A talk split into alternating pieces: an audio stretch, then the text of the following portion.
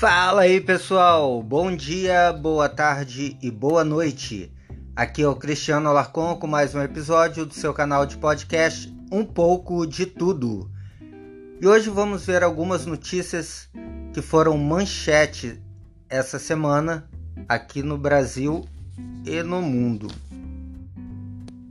Eu começo aqui destacando uma entrevista do Celso Amorim, que é ex-chanceler do governo Dilma, é, ao jornalista Jamil Chad, do UOL. A entrevista é mais longa, eu li a entrevista, mas eu gostaria de destacar aqui uma parte logo no início, onde ele avalia é, a política externa do atual governo. Ele diz que vê com preocupação a postura brasileira na sua política externa e enumera alguns problemas na visão dele. Primeiro deles é suspensão da Venezuela do Mercosul, inclusive que isso seria até responsável pela radicalização é, no país vizinho. Então, de uma certa forma, ele diz que a culpa também é do Brasil é, por suspender a Venezuela lá do Mercosul, não só do Brasil, mas como os outros países integrantes também aceitaram, né? Outra, outro ponto que ele destaca na entrevista é sobre a desativação da Unasul, União das Nações Sul-Americanas, que foi um, um congresso de países aqui da América do Sul que na verdade só foi utilizado pela esquerda para unificar e proliferar as ideias socialistas na época aí da, do Lula e da Dilma. Ele também destaca a adesão à política americana, a cruzada contra o marxismo cultural, que ele vê como uma fantasia, dizendo que isso não existe, é a rejeição do Pacto Global sobre Imigrações, que o Brasil é, disse que não vai seguir. Basicamente, esse Pacto Global ele escancar as fronteiras para a imigração sem nenhum tipo de controle. É, também falou da retirada do Brasil como sede da COP, Conferência das Partes, que discute o meio ambiente, é, e também se diz preocupado na possível saída do Brasil do Acordo do Clima lá de Paris. Também critica aí o apoio à saída do Maduro do governo da Venezuela e também o isolamento do Irã. Ele só esqueceu de uma coisa: foi exatamente por prometer essas posturas de política externa que agora estão sendo cumpridas, é que o Jair Bolsonaro foi eleito. Então o governo só está cumprindo campanhas de promessa, desculpe, campanha, é, promessas de campanha e, e fazendo jus aí, diferente da Dilma, que praticou estelionato eleitoral nas eleições de 2014, quando fez um monte de promessa que sabia que não cumpriria, né? E muita gente votou nela por isso. Diferentemente, o Jair Bolsonaro está cumprindo as promessas de campanha. Agora sobre a ajuda humanitária à Venezuela. Bem, em reunião com os presidentes da Câmara e do do Senado e do STF, Bolsonaro perguntou o que eles achavam dessa operação de fornecimento de ajuda aí que está sendo capitaneado pelo Brasil, também pela Colômbia, né, pela sua fronteira e aqui pelo fronte brasileiro. Bem, é, o Rodrigo Maia e os militares do Palácio do Planalto eles foram contra, mas o Davi Alcolumbre que é presidente do Senado, e o Dias Toffoli foram a favor. Então não houve uma unanimidade e no final o presidente decidiu continuar aí com essa missão de envio de alimentos e remédios lá para a Venezuela. Inclusive hoje, sábado, é, tem a previsão aí do início é, do envio desses mantimentos, que serão feitos por caminhões venezuelanos motoristas venezuelanos, ou seja, é, a ideia é que eles cruzem a fronteira para o Brasil, carreguem os caminhões no Brasil e retornem à Venezuela. Então não vai ter nenhuma ingerência brasileira aí sobre o território venezuelano. No momento só existe um caminhão que está em Boa Vista pronto para carregar um caminhão venezuelano. Então, aí no decorrer do dia a gente vai ver qual vai ser o desenrolar. É também o presidente da EBC, Empresa Brasileira de Comunicações, é, que foi criado aí pelo Lula para abarcar é, as comunicações de imagem, né, de TV e rádio estatais. Ele foi de, é, demitido essa semana por causa de um desentendimento, né? Eu acho que já estava demorando. Também o, o, Bolsonaro prometeu aí um, um novo norte para EBC. Agora sobre o Flávio Bolsonaro. Bem, cara tá cada dia mais enrolado, né? Além daquele caso do Queiroz, é, ele também tem aquele outro caso envolvendo o gabinete dele, que ele empregou a mãe e a mulher de um chefe do grupo miliciano chamado Escritório do Crime. Como se isso não bastasse, é, foi descoberto agora que a irmã é, de dois milicianos assinava cheque para pagamento de despesa de campanha do ano passado ao Senado.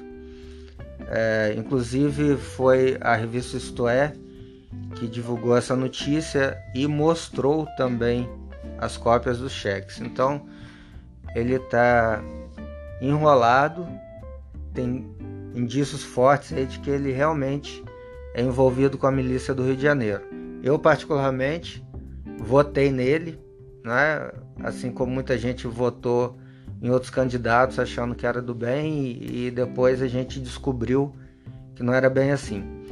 Só que diferente, por exemplo, de muitos eleitores do Lula, eu já enterrei o Flávio Bolsonaro e, e agora, no mínimo, eu vou esperar o desenrolar o julgamento e dizer que não tem, não tem o político de estimação.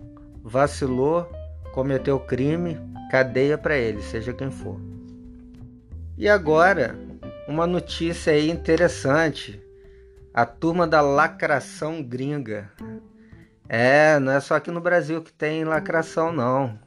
Nos gringos aí também tem. Lá nos Estados Unidos, o ator Justin Smollett, ele simulou agressão homofóbica. Ele que é um negro e homossexual, ator que trabalha na série Empire do canal Fox, que é um dos programas de maiores, maior audiência lá desse canal. Ele contratou dois irmãos é, para simular uma agressão. O cara até saiu com costela quebrada, o rosto inchado. No final descobriram que ele contratou os caras para simular essa agressão. No depoimento ele disse que foram dois brancos que gritaram que Tipo, algo como: aqui é, é o lugar onde a América vai ser grande de novo, fazendo alusão ao Trump, né? Como se fossem apoiadores do Trump. Isso aí lembra aquele episódio daquela é, moça o ano passado que disse que foi arrastada por dois eleitores de Bolsonaro e que gravaram a, su a suástica nela e etc. E no final descobriram que nada daquilo era verdade. Inclusive, Além desse caso, a gente teve muitos casos aí de pichação de suástica em faculdade, é, em igrejas, etc. Cadê que isso está acontecendo? Pô, imagina, se os apoiadores do Bolsonaro estavam fazendo isso na época da eleição, se, se fosse verdade mesmo, muito mais eles estariam fazendo hoje, né? E a gente não vê mais essas notícias. Então fica claro aí, apesar de não ter sido provado, esses casos da suástica, é, que era tudo mais um, um motivo para lacrar. Os próprios apoiadores aí do PT simularam esse, esse ataque aí. Bem, outra notícia muito interessante é, e importante, mais uma promessa aí do Jair Bolsonaro que ele está cumprindo. Ele deu uma ordem que o INCRA, que é responsável é, por essa parte fundiária, é, responsável por questões de reforma agrária, é, foi passado aí uma ordem para que não recebam mais o MST. É, na verdade, a ordem foi para não receber nenhuma entidade que não tenha pessoa jurídica.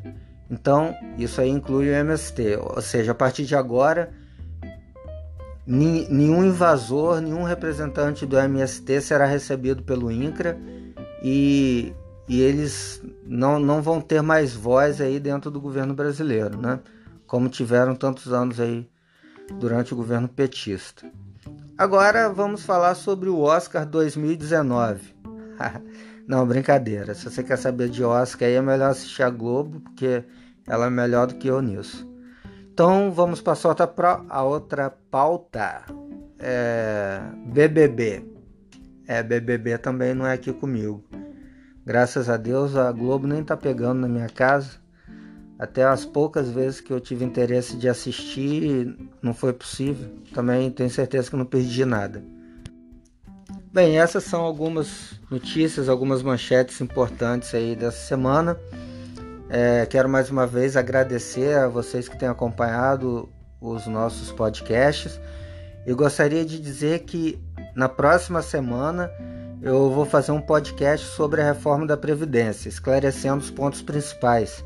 Inclusive eu mesmo vou baixar toda a proposta, vou ler e vou passar para vocês sem nenhum viés ideológico. Eu vou ler o que está na proposta e explicar para vocês. Eu acho que é importante a gente esclarecer essa questão que muitas vezes é, é tratada com preconceito aqui no Brasil, mas que faz importante e urgente aí essa reforma, aprovação dessa proposta, porque a gente está na beiradinha aí de quebrar totalmente o país, né? Os, muitos estados já estão quebrados, é, o Rio de Janeiro, se eu não me engano, o Rio Grande do Sul, vários estados aí estão quebrados. E o que, que pode acontecer com a União Federal? A mesma coisa, quebrar. E se quebrar, o que, que acontece? O pessoal vai começar a não receber salário em dia, não receber décimo terceiro, ou receber 13 terceiro parcelado e por aí vai. Então, para evitar esse tipo de coisa, é fundamental, entre outras ações, aprovar essa reforma da Previdência. Mais uma vez, obrigado, um grande abraço e até o próximo episódio.